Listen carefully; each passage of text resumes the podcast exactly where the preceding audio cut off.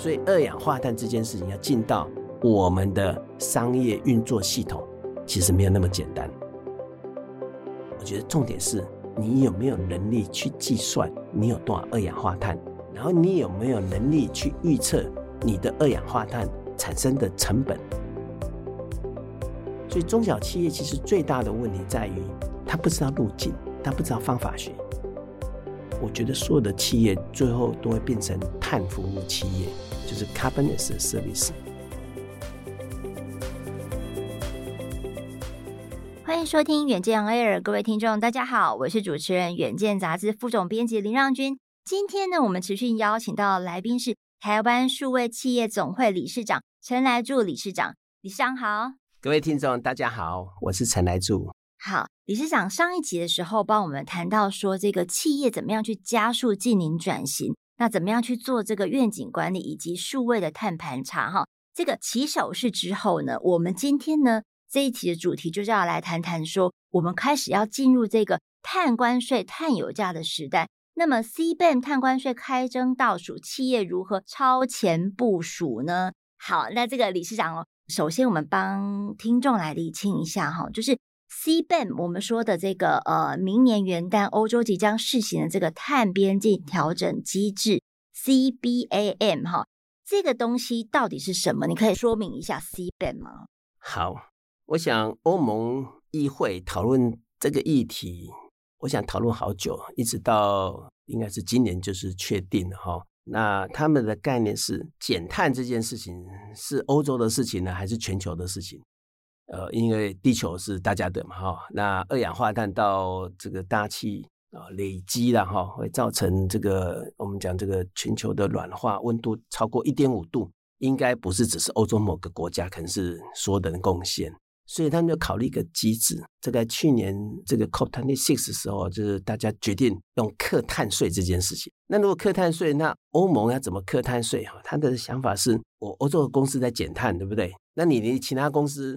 如果没有减，其他的国家的地方没有减，那你进到我这边，那你实际上它就会叫碳泄漏，就漏。这个从地球的角度来讲就是漏。我这边减了一百，结果我其他地方增加了两千，那我将事实上是没有减。所以他就考虑到，就是边境，我们讲边境就是关税，就进到我的境内的话，我就要克你碳税。那克碳税这件事情呢，实际上就是我们人类最习惯的商业模式，就是关税嘛，好，所以它就是类似叫做碳关税嘛。那只是这个议题有点复杂，是那我要怎么克？第一个一定说我一顿多少钱，所以现在看起来。到现在还没办法讨论出来这一吨多少钱的哈，那再来是因为这个对人类的商业文明冲击太大，因为它是影响整个产业链，那影响整个产业链，我这个二氧化碳怎么算？很多人都还不会算，应该很多人都还没开始算，所以它一定会有一个试行哈，所以它从二零二三年一月一号开始就是试行，我还没跟你税，但是我要你申报，你要申报你有多少。那你申报这件事，你一定要去算嘛，哈，所以也是去推动大家去算。那它也不是一开始是全面的哈，它实际上一开始是找了几个啊、呃、行业哈。那这边有七月最新的修正哦，原来他们在谈就钢铁、铝、制铝、水泥、肥料及电力。那后来又加上有机化学品、塑料、氢气跟氨气，所以它不是全面性，它就是先把。对环境影响，等于二氧化碳冲击比较高的，或二氧化碳当量冲击比较高的行业就纳进去。那先试行，本来说二零二六年了，现在看起来往后延一年，就二零二七年全面实施。那这很多公司就说，那这个跟我没有关系啊，这可能跟中钢有关系呀、啊，电力等等，这个都没有关系。台泥有关系，水泥、啊、对。嗯、那其实这个是一层一层的影响了哈，因为台泥。中钢他们都有它的供应链，所以势必会影响到它供应链。其实我觉得最大的意义，不管它刻多少钱，我们都大家都说，那到底刻多少钱，中小企业会产生多少成本？其实最大意义不在那里，最大意义是碳开始有价格了，碳已经要算钱了。那这个会全面推动所有的商业。第一个从营运管理，就是你的营运管理，你要考虑这件事情的。过去企业我们都很熟悉，有没有泵表，泵表就是我的所有的材料的成本。材料怎么来？可是从来没有碳，我们每个月都会叫月结，月结就是叫做我们算出我们的资产负债表，我们算出我们的财务报表，我们营收，然后扣掉成本，然后我的毛利率多少，但是也没有碳，所以不管它是克一吨碳一块钱，或者是一万块，实际上你就开始要算，那这个冲击就很大，因为其实它没有很长的时间让你去准备，因为二零二三年试行嘛，所以你开始就要算。呃，我在阳明交通大学在零碳转型高级经理人班开课的时候，我在问说大家的影响是谁？说有没有人影响啊？有些人说哦，有有，他的品牌在要求他们。但是最让我讶异的，居然是报关行。报关行说他现在立刻影响人仰马翻。我在想说，报关行为什么需要人仰马翻？他说，因为他明年开始要帮客户申报，明年帮客户申报，那出什么问题呢？他的系统要升级。嗯，因为它报关行里面它的用的这些城市系统没有二氧化碳哦，对哈、哦，这个项目就没有嘛。那客户要申报，已经客户的资料跟他对接，嗯、然后他要跟人家的关务系统要对接，所以明年一月一号一吨碳多少钱，对他来讲其实影响不大，因为总是试行而已嘛。可是最难的是他的系统里面要二氧化碳，所以他们也要数位转型，现在全面翻新是是，因为他要升级，他的系统要升级，嗯、这个影响很大。因为当它是全面性的时候，台湾所有的企业，我们企业运作现在现代里面管钱的就叫 ERP，嗯，我觉得 ERP 所有人的 ERP 都没有二氧化碳，也就是说，我常遇到我学生跟我讲说，老师，我们现在觉得很紧张，所以我们赶快去买碳权。我说你买完碳权到底放在哪里？是放在你的保险柜吗？还是放在你的资产负债表？你如果放在你的资产负债表，那你这个资产负债表怎么呈现？嗯。你的二氧化碳的资产负债，你要怎么呈现？那怎么样把它有价化嘛？对，你要有系统记录。嗯，所以二氧化碳这件事情要进到我们的商业运作系统，其实没有那么简单。所以为什么在推企业零碳转型？它的方法学叫碳盘查，再叫碳定价，第三个叫碳中和。因为你未来一定要走过一段叫做碳定价，这、嗯、盘查的目的。是把二氧化碳算出来，对，然后在碳定价这个阶段，试着把二氧化碳进到你的营运系统，因为这个冲击太大。我们讲 ERP 不是随便就升级的，ERP 是很贵的，ERP 升级是不少钱。对，而且它这个要是另外一本账，那像是绿色金融的一个范畴，那会计事务所应该也很忙才对哦。会计事务所包括未来对接全球有一些所谓的我们讲就是国际会计准则。那我们过去这几年被这个忙死了，IFRS 这些会计准则在改变。未来绿色金融包括跟环境相关的金融，TCFD、SASB，这些都是如果你是上市贵公司，那你要 comply，你要合规啊。你要合规，你这些的资产，包括可能的气候风险，你都要进到你的系统里面去，所以它绝对是一个大工程。嗯，所以前面碳盘查才是起手式而已。嗯，你再进到碳定价这件事情，那其实我一直觉得很多人说啊，这个中小企业成本就会高啊，但其实我觉得这不是碳多少钱的问题，这个成本不再是一吨碳多少钱。我相信一开始它也不可能课非常昂贵，因为大家要调试它。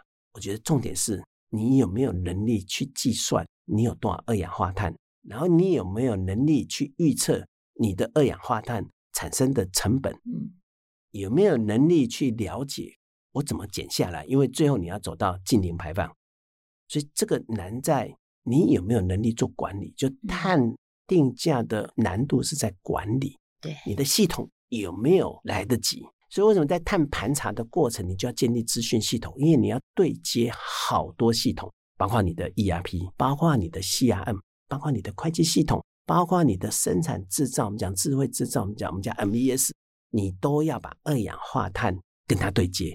所以，这个假设它这样一个云啊，我说这个是企业里面很重要的云，因为新的一朵云，零碳云，你要有一个零碳云的概念，零碳云去对接你现有的这些系统。要么就对接，要么就升级。对接就是我把二氧化碳送完送进去，然后做一个转换，就像汇率转换一样。或者是你的系统就要升级。所以我说，从现在未来的十年，企业一定很忙，因为二氧化碳进到你的管理系统，绝对不是小事情，它是全面性的影响。对，就是说整个商业模式、日常管理流程，然后这个管理系统都要在翻新的一个，所以一定要走到一个叫碳定价。所以我常说，碳定价是企业很重要一个里程碑。嗯，所以有很多人在看零碳转型，或者是在讲说，哦，我们现在气候变迁很重要，我们大家都要做盘查，盘查是起手式而已。嗯，因为你要走到碳定价。对，所以我们跟中小企业，我们带着学生谈的方法学就是碳盘查、碳定价，最后才到碳中和。它是有顺序的，它不是颠倒做，先做碳中和。对，而且我觉得真的是很不简单。如果你真的可以做到碳定价这个阶段。这表示说，你前面所做的这个数位跟零碳的双轴转型，已经做到一个比较是到位、比较成熟的阶段才可以。对，哇，所以这个如果企业我们现在才开始起手式嘛，要走到碳定价，要不要个五年啊？直接看公司，看公司哈。其实这一题来自你的压力有两个压力，嗯，一个叫做法规驱动，一个叫品牌驱动。什么叫法规？刚讲二零二三年一月一号。欧盟 C ban 这个是法规，因为你关税嘛，关税是人家的法规，除非你不卖东西给他。其实后面的挑战越来越大，因为不只是欧盟，因为美国刚通过，六月多刚通过，他们叫清洁竞争法案，叫二零二四年，它叫 Clean Competition Act，叫 CCA，不是欧盟而已。美国，我们印象中的美国，美国很耗能的，美国二氧化碳最多，但是美国现在也推动。他们叫清洁竞争法案，它初步征收是碳密集的初级产业，它范围比欧盟还多。它是化石燃料、化肥、造纸、水泥、玻璃、钢铁、铝、氢、乙醇，大概涵盖二十五个行业。嗯，每一年它从二零二四年为基础，每一年再往下调，然后二氧化碳的价格。一通货膨胀，每一年在往上调五 percent，基准往下调，基线往下调，然后价格往上调。这个对很多企业做到美国生意的，我想这一题也是一个很难的一题。嗯，不只是多少钱，是因为你也开始要算。对啊，就无一幸免。如果你没有达到这样的一个合规的标准，你就不用进去美国市场。对，就是生存竞争力。所以是不是未来几年，从二零二三、二四，我想现在企业大概以未来十年来看。二氧化碳要算钱，嗯，二氧化碳进到管理系统是必走的趋势，所以今年一定要赶快准备，一定要用对的方法。所以中小企业其实最大的问题在于，他不知道路径，他不知道方法学，因为他可能说，哎，这个二零五零年、二零四九年再做就好了。我们成立林碳大学，我们到上礼拜第一届毕业，我们都叫他们要做一件事情，就是要画出路径图。其实。中小企业画路径图，很多公司不知道怎么画，因为他就是随便画一张图，说二零五零年我们就抵达了。我说不对，你要一个起始点，可能二零二二年是你的起始点，那你一定有一年你叫做碳达峰，就你不会再增加了，然后开始用方法学把它降下来。所以这个斜率是你要自己决定，因为公司会成长，会用到更多的电。那你如果现在还没有很厉害的技术的话，没有去换材料，没有换设备，你势必你二氧化碳会增加。你增加到哪一年，你不再增加？嗯，那有些同学说，那我就二零四九年不再增加，那你只剩下一年做所有的这个基础设施，所以你这个斜率会很大，嗯，这公司会撑不过去，所以你一定要在中间选择一个适当时间达峰，我们叫达峰，就不会再增加，然后用新的创新方法把它减下来，所以这个起点还有最高点，还有包括终点。都很重要，嗯嗯嗯。那这中间你势必是要用方法学，所以你要先探盘查，然后你要走过定价，你从定价才找到创新方向，最后才到碳中和。所以它又分三阶段。再来是，那你是不是要推动组织的改变？所以它又是从组织、从流程、从系统去推动变革。嗯、所以它就是一个水晶图。对，所以我们的学生毕业就是一定要画出路径图，其实是很难的。他们其实带他们大概将近半年到一年，其实他光想这个问题，就就会重新思考：我到底企业我要做什么？我要走这一条路径，每一条路径都不一样，不是我的路径你可以抄，因为每一家公司都不一样，它的产业不同，遇到挑战不一样。刚讲欧盟，包括美国 CCA，哎，它可能有些产业被克到了哦，它可能跟化学品有关，它被克到，所以它压力就很大。它这条路径开始点就比别人走得要快。对，我相信这个企业在画这个近零路径图是很难的，那包括说，我们今年这个三月底公布的国家级的二零五零的这个近零排放的路径图，其实就还是一样有这个理事长刚刚提到的一个问题，就是我有起点，我有终点，但是我们其实没有中间的一个集合点。对，然后还有就是说，可能我们在达成这些集合点，就是说碳达峰之后要怎么样去降排减排，这个科技的创新的这个 solution 是不是很多也还没到位啊？还没到位。所以，我们通常在碳定价这件事情，呃，很多学生问我们说：“老师，碳定价我们要怎么做？”我说：“碳定价是不是等于碳税啊？是不是等于等着国家做？”我说：“碳定价这件事情对企业，我们从经营企业的角度，我觉得最重要是内部碳定价，我们叫 ICP 啊，叫 Internal Carbon Pricing。我们以前也是这样做，为什么？因为你要启动的是内部的创新，内部的管理。”你把盘查做完以后，比如说你有一百万吨的二氧化碳，你势必是要减它，要把它减下来。比如说一百万吨，一吨一块钱，那我就缴一百万，每一年都缴一百万就搞定了。其实不是的，因为第一个一吨一块钱可能会变成一万块，嗯，所以你这个成本会越来越高。那有人说，那我就赶快买碳权嘛，综合掉，那也不对。今天你的竞争对手，他今年跟你一样都一百万吨，可是他过几年以后只剩下十吨。你还在缴一百万吨的碳权，碳权还会越来越贵，嗯，所以你就会被时代淘汰掉，嗯，因为你的竞争力没有。所以我刚刚讲二氧化碳变成钱这件事情，所有的企业它要建立起碳管理的核心能力。那碳管理的核心能力绝对不是盘查，它一定是在碳定价这一段，嗯，它要建立。那碳定价就二氧化碳多少钱，企业自己决定。企业可以决定高一点，那你的动机就强一点。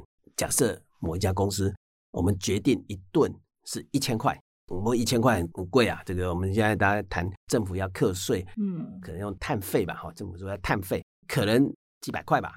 那企业如果课一千块，那动机就强了，因为你每个部门都要负责如何把它减下来，所以你课越高，你的动机越强，驱动力就越强。因为大家都会管你。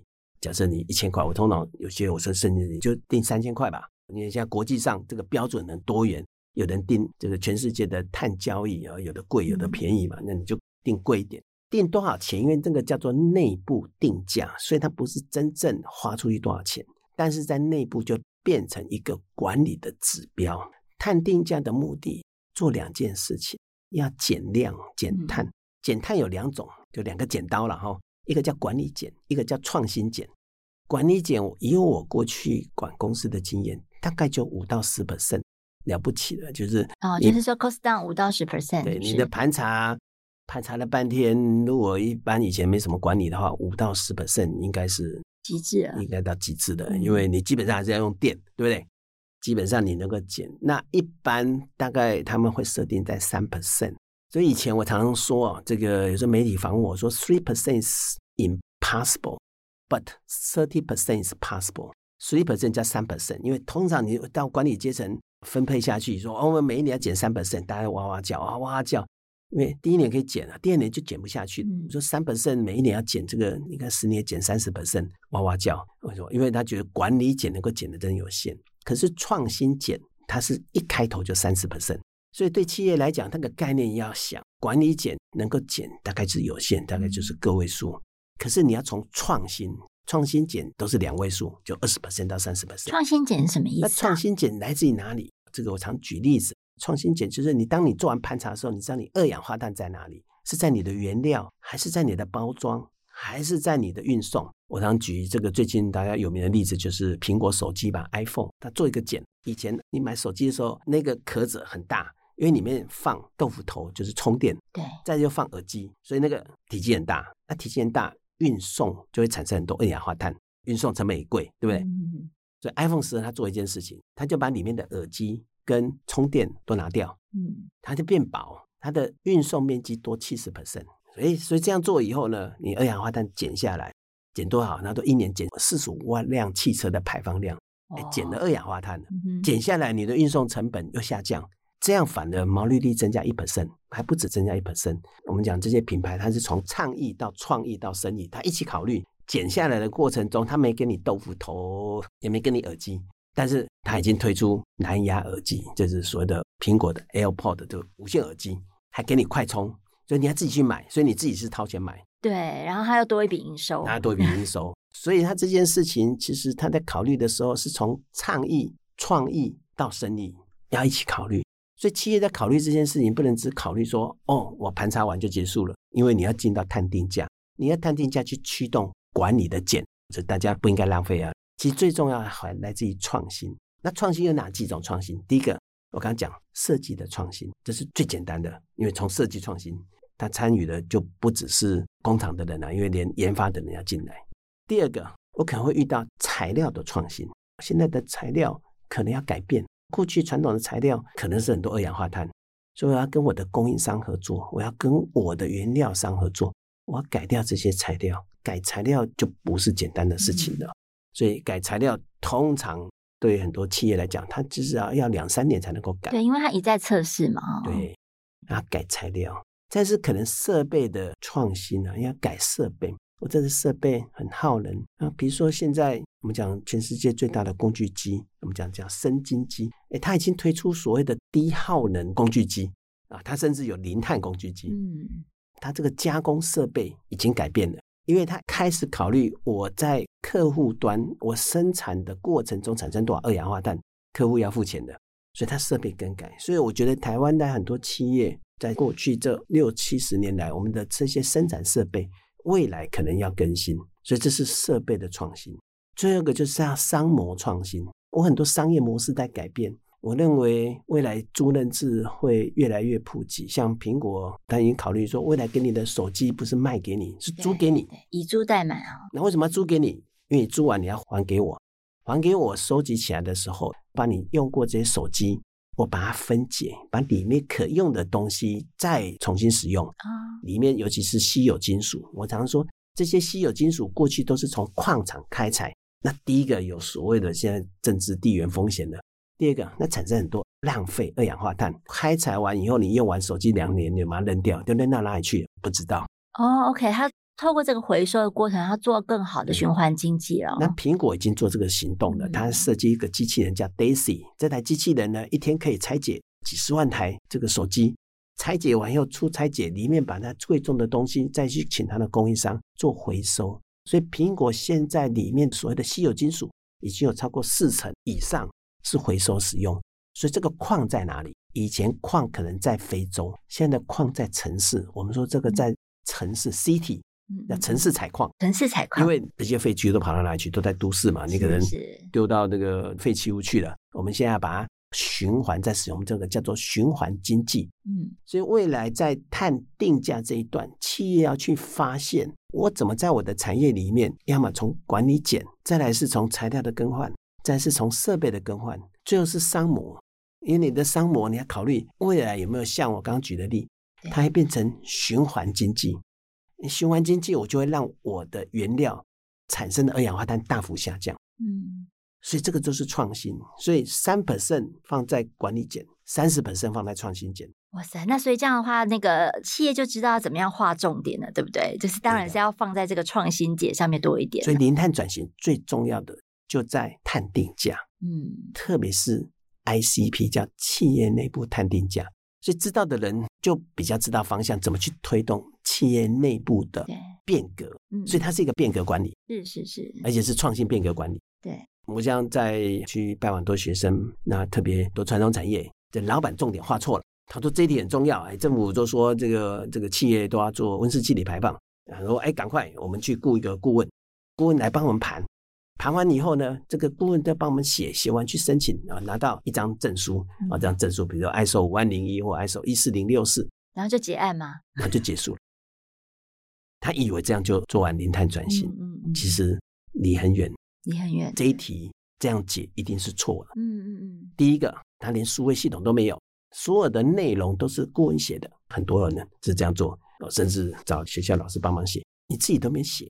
嗯，就跟你要去考现在一条新的高速公路，你要上车，你要开车自己开车，可是你的过程中全部都别人帮你做，嗯、所以你上高速公路一定手忙脚乱。顶顶多就只能撑一年嘛，哈，就是那个顾问在的那一年可以交卷，那其他的这个两年、三年、二十年都不行。其实交卷写错考卷哦，为什么？因为它是核心竞争力。嗯嗯嗯，跟以前的成本管理一样的，因为中小企业其实都很会管成本。嗯，这是一样的道理，因为你要建立管理的能力，所以一开始的方向一定要对。所以我说，零碳转型方法学很重要，要有经验的人来带。对。因为他一走错，他想到再回来，大概就是两年到三年时间就过去了。哦，真的耶。所以他要方法学，嗯，呃，倡议很多了，所以你一定要落地，然后你一定要有方法学。这个方法学就是碳盘查、碳定价、碳综合，其实不难。嗯，那碳盘查你要做数位碳盘查，因为你要建立数位系统，因为你要连接碳定价。嗯，那你碳定价在做的时候呢，你要启动内部碳定价，它就是一个变革管理。是是，你要成立对的部门，因为每一个 ISO 都是要有个负责部门，然后你要去推动全面的创新。嗯，因为你不做，你只靠买碳权，等你以后买碳权，那事实上你就会远远被抛开，因为全世界在改材料、改设计，包括商模的改变，事实上每一天都在进行。嗯。所以其实这个竞争者的动作也是很快的哈，很快。对，而且这个变革管理其实最主要的核心就是说，现在这个二氧化碳它是计价的，所以当然就是变革要把这个二氧化碳降得越低越好，那是方方面面来改嘛哈，这样我们的成本才会越降越低，这样。那呃，如果说大家这个呃不太懂老师刚才讲的这个碳盘查的一些步骤的话，大家可以回到第一集，呵 呵我们上一集陈南珠理事长就帮我们解构说碳盘查到底是有哪一些面向，还有他的心法哦，包括什么道天地降法，好，这个大家可以再去复习一下。那另外的话，我想要请问的是说，这个 COP 二七其实呢，在十一月中也已经要开始了，这样。那因为去年 COP 二十六，它有一个重大里程碑哈，就是说这是定出一个全球二零五零年要达到净零的这样的一个终极的目标。那所以呢，就是今年大家的这个 COP 二七就变得备受瞩目。那我不知道说这个理事长，您怎么样帮我们画一下重点？到底 COP 二七的亮点会是什么？我想去年 COP twenty six 二六。我觉得是人类一个重要的里程碑了哈，因为大家终于产生共识。嗯，我这一年来发生了很多事情，包括俄乌战争，包括全世界现在遇到的能源危机。我们原来的路径有一点点被干扰。这个欧洲也很多国家哈，因为冬天到了，这个面临这个所谓的能源不够，所以可能被迫可能要走倒退路啊。那走倒退路是什么？可能。势必要用一些石化的燃料，所以我觉得 COP 二十七啊，这相对很复杂。不过我觉得那个远程目标是没有变的了哈。对台湾中小企业，我觉得 COP 二十七有哪些的重要，我想可能要等他开完会我们才知道，因为这中间变数很多。嗯，我倒是觉得台湾从过去这一年来，大家关注这个议题，这是好事。包括政府也开始在谈，所以二零五零年路径图。